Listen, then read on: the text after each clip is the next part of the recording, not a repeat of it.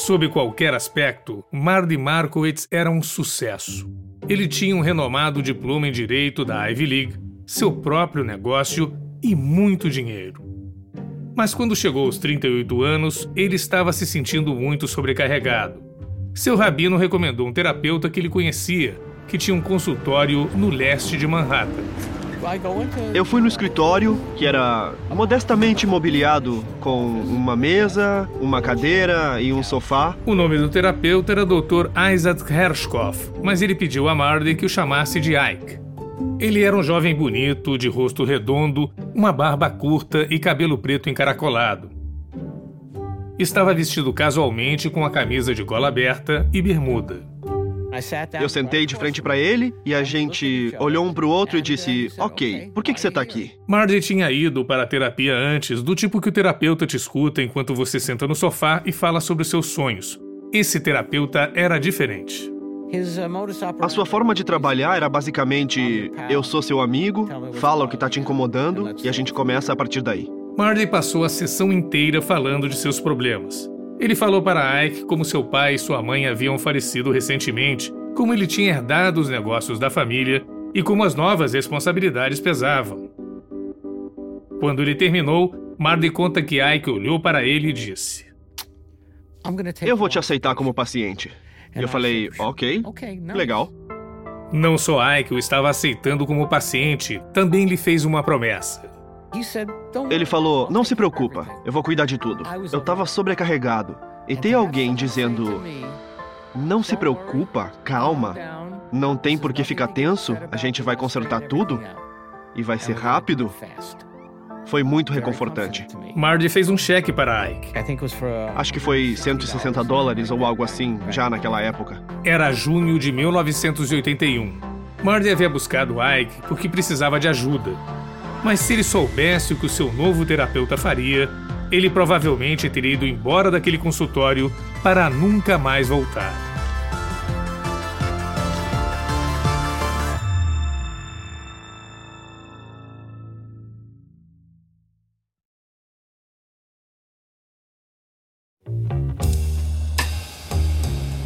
De Wondery Bloomberg, eu sou Henrique Boerubabi e essa é a série O Psiquiatra ao Lado.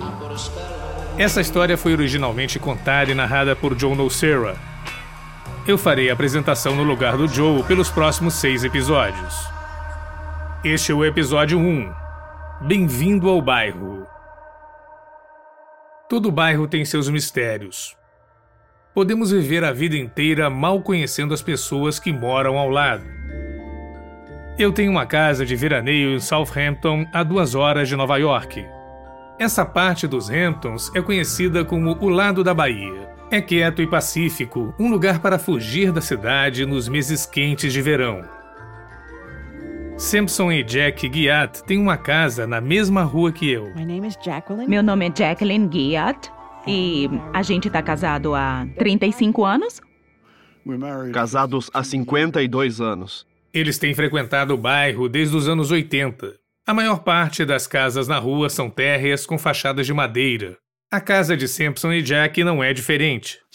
É uma casa linda, na verdade. Mas há uma casa na rua que se destaca. Para começo de conversa, é maior que as outras casas. É um sobrado de dois andares e é a única na rua que tem um chalé para convidados no fundo. E também tem a aparência diferente. A casa é espetacular, com janelas, janelas e mais janelas. Tudo naquela casa é excessivo. Tem uma lagoa com peixes dourados, muitos peixes.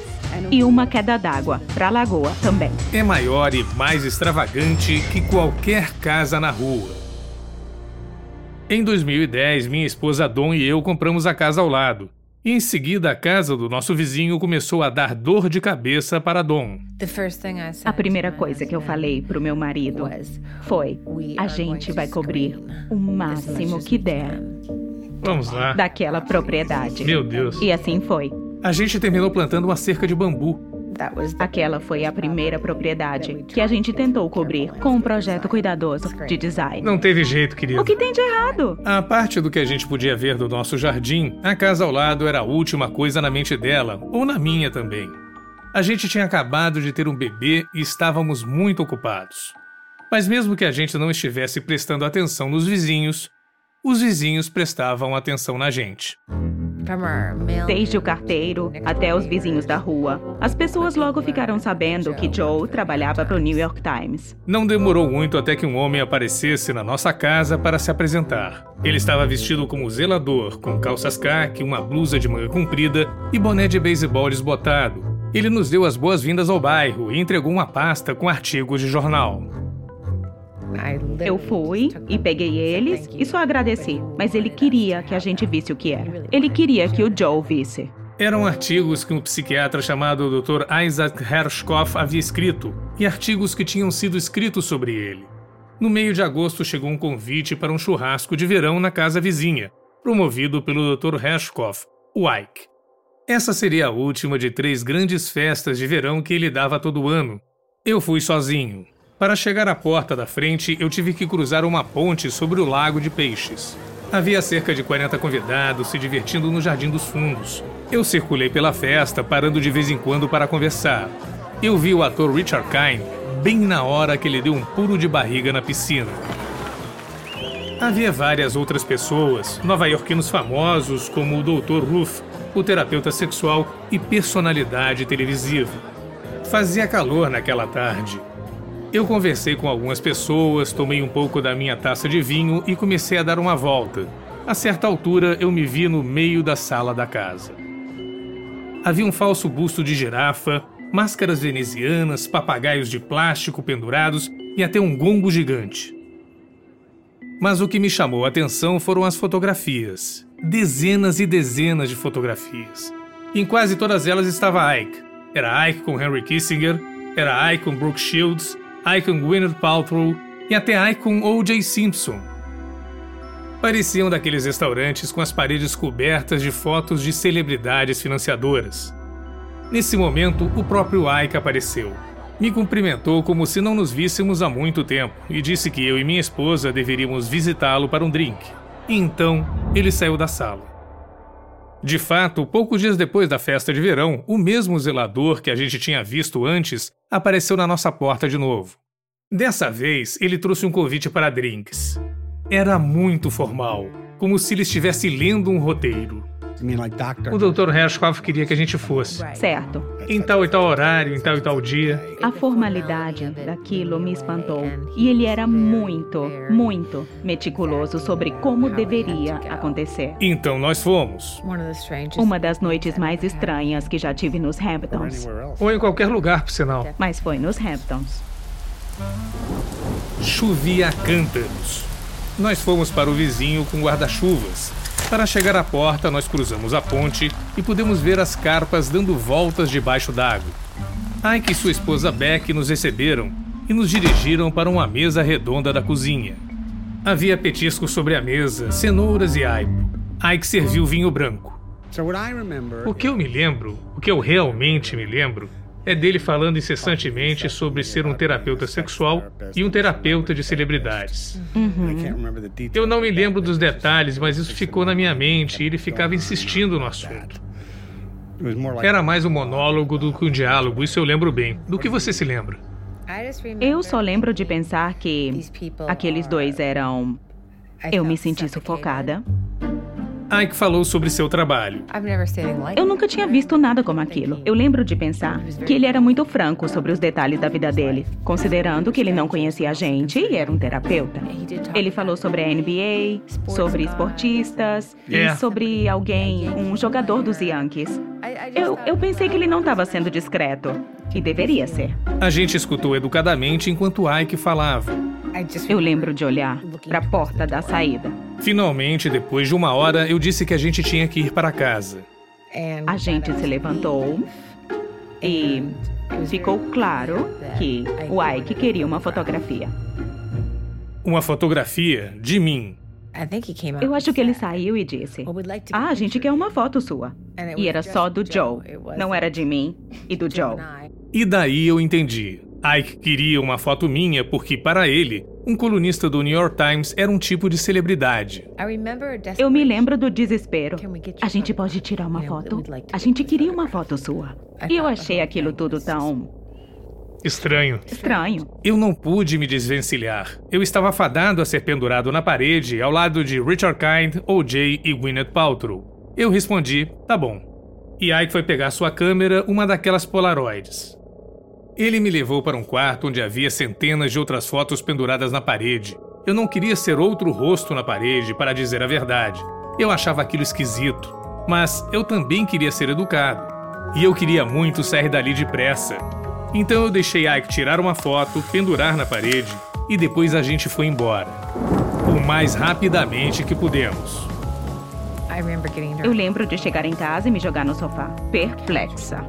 A Dom me disse que não queria voltar nunca mais. Eu lembro de falar pro Joe que parecia uma cena do filme Entrando numa Fria. E qual era a outra referência? Fellini, você falou. É, isso. Fellini. não havia sinais do zelador na noite que Dom e eu estivemos na casa, mas a gente sabia que ele ainda estava por ali. Às vezes estávamos no terraço e o vimos ali fora, trabalhando no jardim. Meu vizinho, Sampson Guiat, também o via. Eu lembro de uma conversa que eu tive com o Ike, que eu falei como era bonita a casa dele e como ele tinha sorte, ou tem, de ter um zelador que andava para lá e para cá cuidando de toda a propriedade. Ele concordou, falando que tinha sorte mesmo. Ele é um bom zelador. Quando eu voltei para os Hamptons no verão seguinte, percebi uma coisa estranha na casa vizinha. Eu vi o zelador do lado de fora, trabalhando como sempre no jardim. Mas Ike Hershkoff havia ido embora. Eu nunca mais veria Ike ou sua esposa Beck nos Hamptons de novo. Não havia mais festas de verão. Era como se ele tivesse desaparecido. E foi então que eu descobri que tudo o que eu pensei que sabia sobre o meu vizinho estava errado. É uma história muito louca. Esse é o zelador, o cara que foi para minha casa com os artigos de jornal. O cara que a gente via trabalhando no jardim. Esse era Marty Markowitz. O mesmo cara que tinha ido ver o Dr. Isaac Hershkoff como paciente pela primeira vez há quase 30 anos.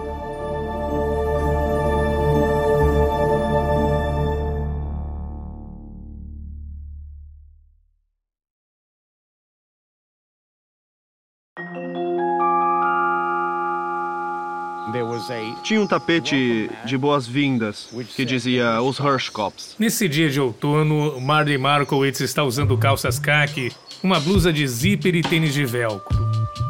Ele tem 76 anos agora, mas parece 10 anos mais jovem. Ele é pequeno, magro e no momento deixou a barba. Está usando um boné do abrigo de animais onde adotou o cachorro. Rusty, fica lá dentro. Fica lá. Marty começa a mostrar a propriedade pra gente, começando pelo lago de peixes. A gente construiu o lago de carpas. Em outras palavras, isso não veio com a casa. Marty diz que o lago foi uma das primeiras mudanças de Ike. O Ike teve várias ideias sobre a casa.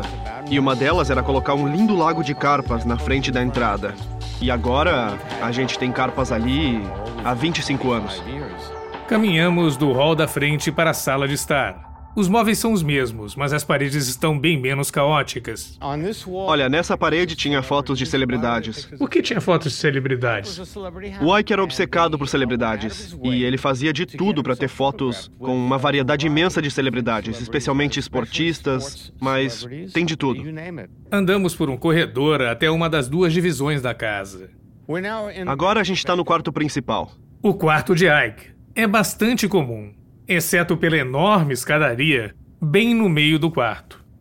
Enquanto a gente está nesse andar, a gente devia olhar para o banheiro principal. É bastante grande. Não dava nem para andar aqui. Tinha muita coisa pendurada no teto, era inacreditável pássaros pendurados, flamingos pendurados, tinha todo tipo de coisa. Tinha um espelho duplo gigantesco ali que se abria, coisas muito cafonas.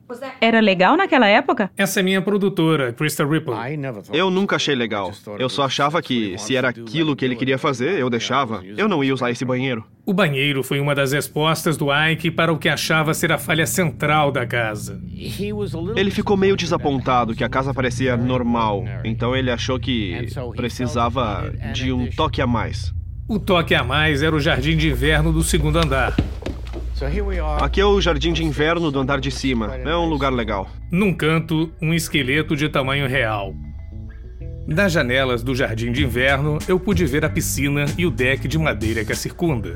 Nos anos 80 e 90, a piscina havia sido o centro de todas as festas de verão. Hoje está coberta de folhas secas que se espalham pela lona. Espera aí, Krista. Beleza, tô indo. A gente vai para fora. Uma trilha passa pelas árvores na direção do chalé de visitas, uma parte separada. Não põe o pé no lago. O Ike tinha um grande plano para o desenvolvimento das duas propriedades e fez um trabalho incrível. Pessoalmente, eu nunca teria feito isso porque sou um cara mais tranquilo. Mas tem partes nessa casa de trás que são bem estranhas. Especialmente o relógio de sol. O relógio de sol não é um enfeite pequeno de jardim. Ele tem 12 metros de altura. Uma haste de cobre destaca-se do chão. Eles trouxeram um cara da França para fazer o torneamento do cobre. É de uma maestria milenar, porque o teto da casa é de cobre. Isso porque o Ike precisa fazer tudo diferente de todo mundo. Entendi, entendi. E aí também havia vacas. Ele insistiu nisso. Estátuas de vacas em tamanho real. Tinha um vendedor de antiguidades na estrada que colocou as vacas à venda e o Ike me falou: vai lá e compra uma família de vacas. e a gente comprou. Elas são grandes, são grandes. São mesmo. Pretas e brancas. Tamanho real. Eu gosto delas. Eu acho bonitinhas, principalmente com a filhotinha. Passando a família de vacas em tamanho real a uma quadra de basquete. É, o Ike era fanático por basquete. E então a cereja do bolo, um campo de golfe em miniatura. O que você faz com o jardim frontal? Ué, você monta um mini campo de golfe de nove buracos. Mas eu pensei que tinha 18 buracos. é, na verdade é 18 mesmo. Ele insistiu que cada buraco tivesse duas caçapas para ele poder se gabar de ter um campo de 18 buracos. Ike até deu um nome para o campo: Deerhead. Isso era basicamente para as festas, para melhorar as festas. Ele fez isso para se gabar que tinha um campo de golfe, mas na verdade é um campo de golfe muito bom. As pessoas simplesmente adoram. Quem vem aqui e joga, adora. Com certeza é um lugar para entretenimento, uma terra de fantasia. Mas tem outro lado para esse lugar que Mardy enterrou no subsolo. Tá começando a chover, né? Parece que vem uma tempestade na cidade.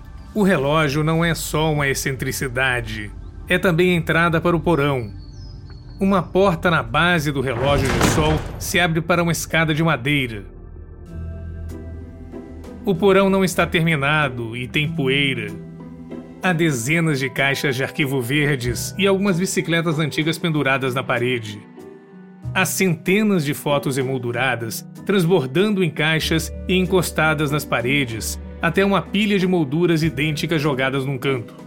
É ali que Mardy guardou a maior parte das coisas de Ike.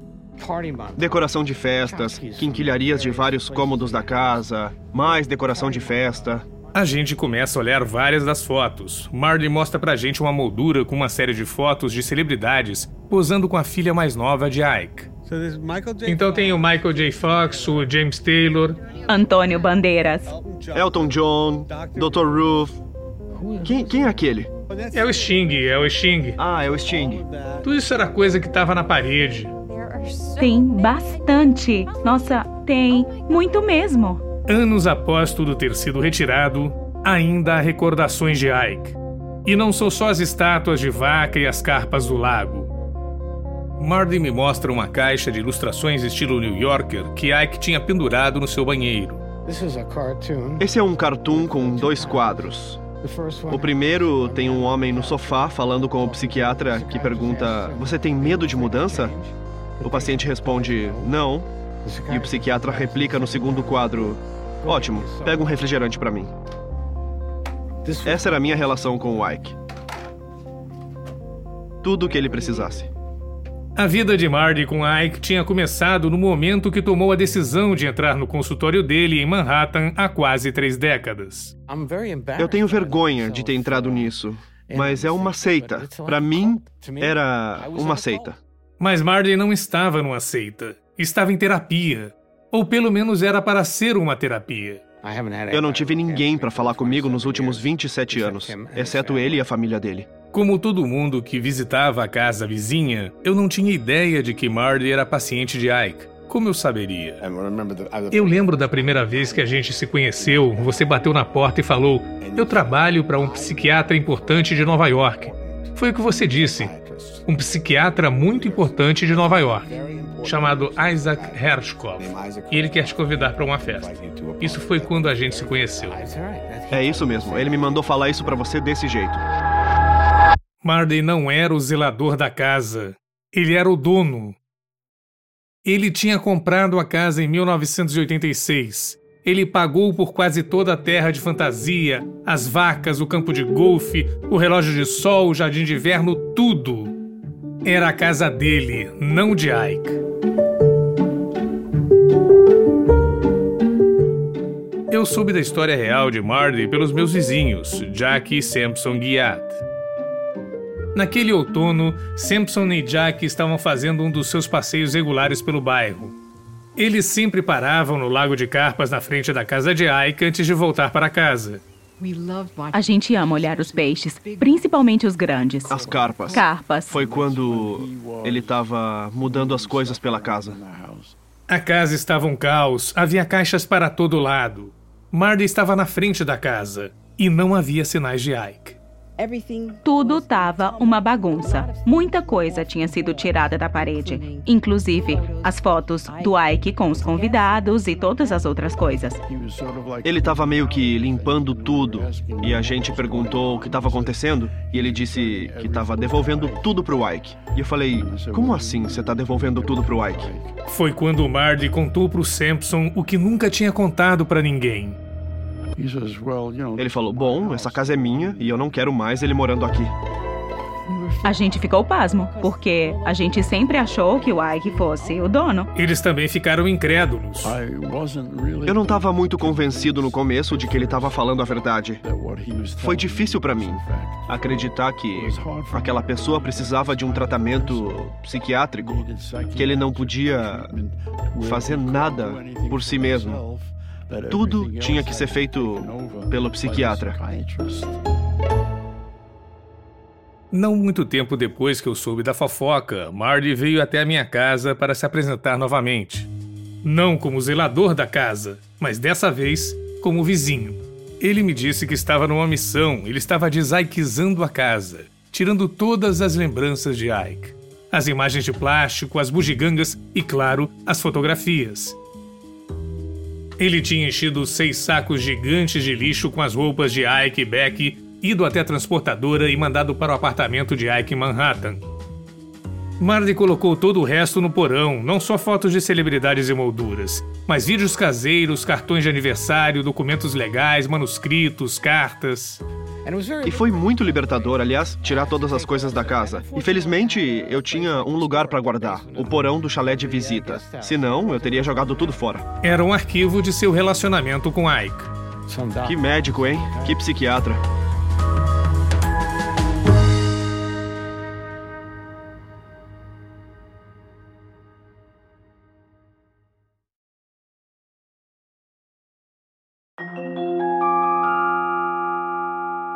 Naquele primeiro verão pós-Ike, eu vi o Marty na casa. Ele ainda fazia a manutenção da propriedade sozinho e às vezes eu passava na frente e a gente conversava. Ele me contava histórias sobre seus anos com Ike. Uh, Olha, acho que você nem sabe disso, mas no aniversário dele, ele insistia que eu desse um presente para ele. Insistia? Insistia. É, ele falava: ok, é o meu aniversário, e a gente ia até a rua 42 numa loja de tênis na Rua 42. Ele comprava para si mesmo um tênis caro e era o meu presente para ele. Eu fiz bastante terapia na vida, mas não conseguia imaginar os terapeutas me mandando comprar tênis de aniversário para eles. Era difícil imaginar. Murdy descreveu como caiu na lábia de Ike de forma tão avassaladora que Ike comandava a casa de Marty. Às vezes, o próprio Marty parecia não acreditar. E às vezes ele parecia muito bravo. Ele chamou o que Ike fez a ele de mal existencial. Eu também me vi questionando a versão de Marty. Teria mesmo acontecido do jeito que ele contou? Um psiquiatra tinha transformado um paciente em seu assistente pessoal? Como Dom, minha esposa, fala, não dá para dançar tango sozinho. Isso foi em 2012 e eu ainda estava escrevendo para o New York Times. Eu decidi que precisava investigar aquela história. Então eu falei da história para os editores e comecei o trabalho. Aquilo significava, claro, que eu tinha que falar com Ike. Então eu entrei no consultório de Ike e uma das primeiras coisas que eu notei foram os quadros. A parede atrás da mesa era uma mini versão da antiga sala de estar na casa em Southampton. Estava cheia de certificados da Escola de Medicina da Universidade de Nova York, Universidade do Queens, entre outras instituições. A mesa de Ike estava uma bagunça, cheia de papéis e livros. Eu me sentei, Ike no sofá e eu na cadeira de couro na frente dele.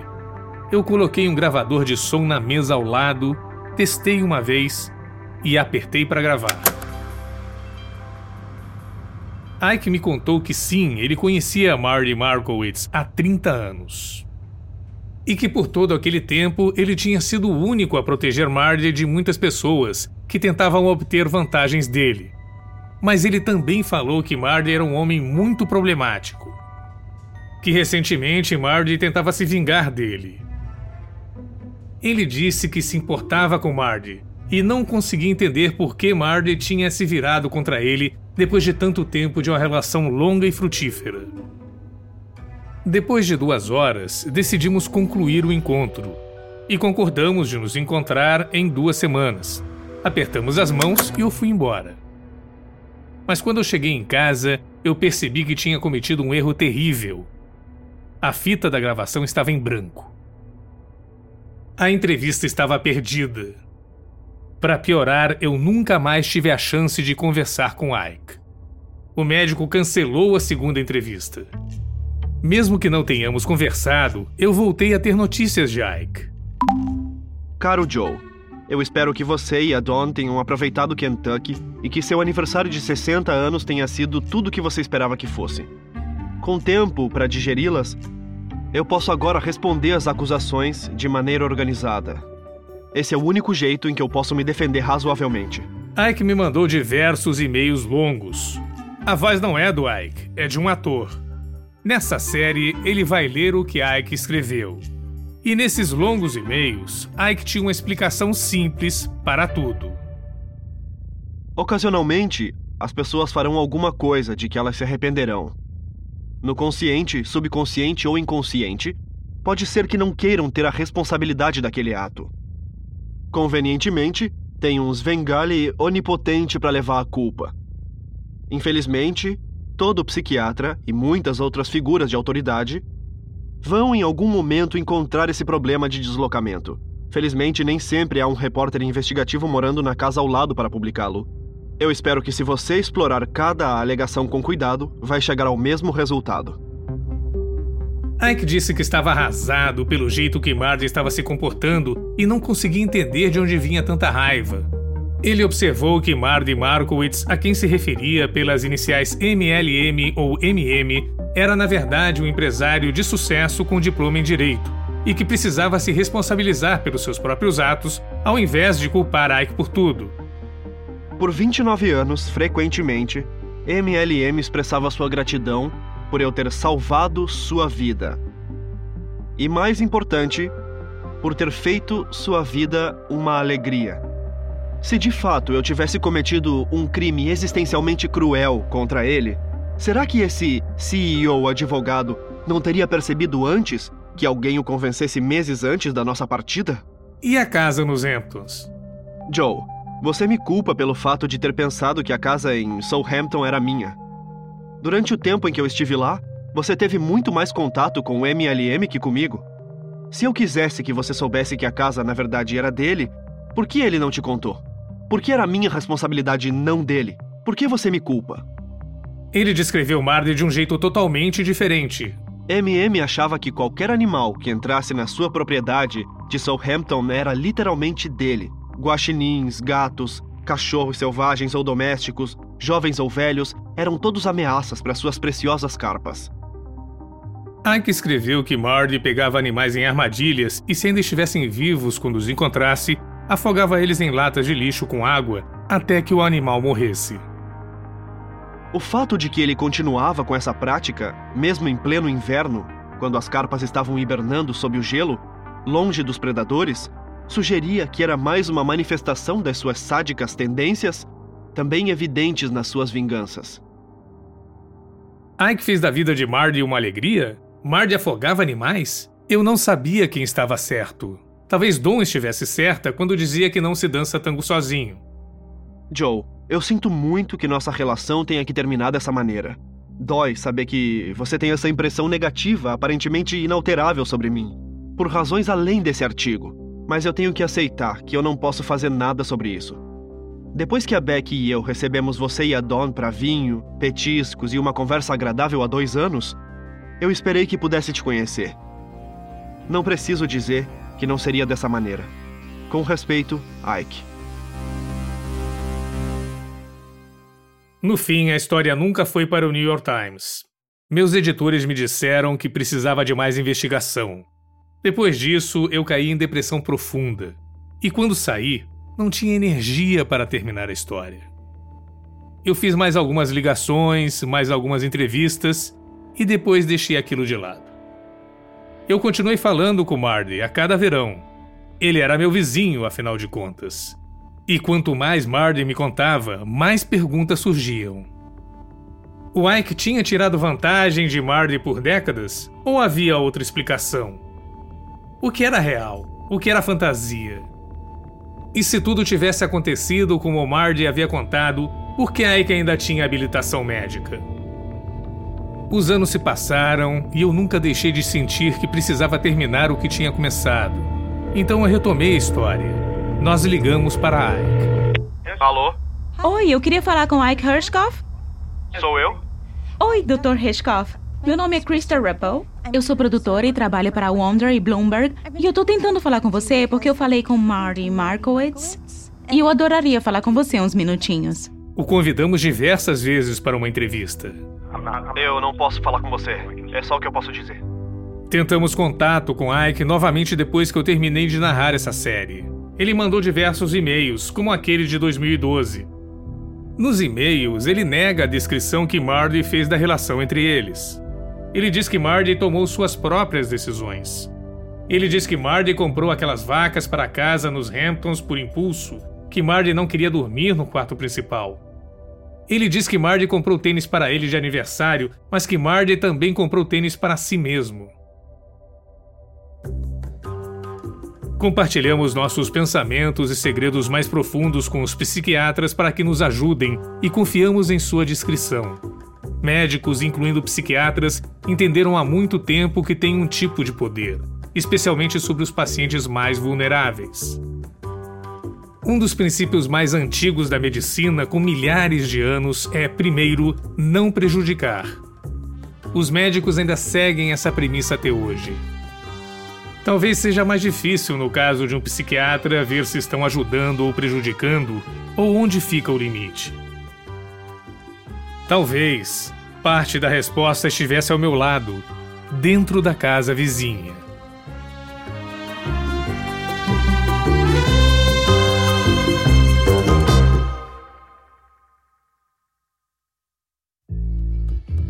de Bloomberg e Wondery. Esse é o primeiro episódio de seis de O Psiquiatra ao Lado. Uma história sobre poder, controle e a busca de ajuda da pessoa errada. O Psiquiatra ao Lado foi escrito e apresentado por Joe Nocera. A versão em português foi apresentada por mim, Henrique Boero Babi. A produtora sênior é Krista Ripple. A diretora de podcasts da Bloomberg é Francesca Livi. Verificação dos fatos por Molly Nugent. Design de som por Jeff Schmidt. Nossos produtores executivos são George Lavender, Marshall Lowe e Hernan Lopes para Wondery.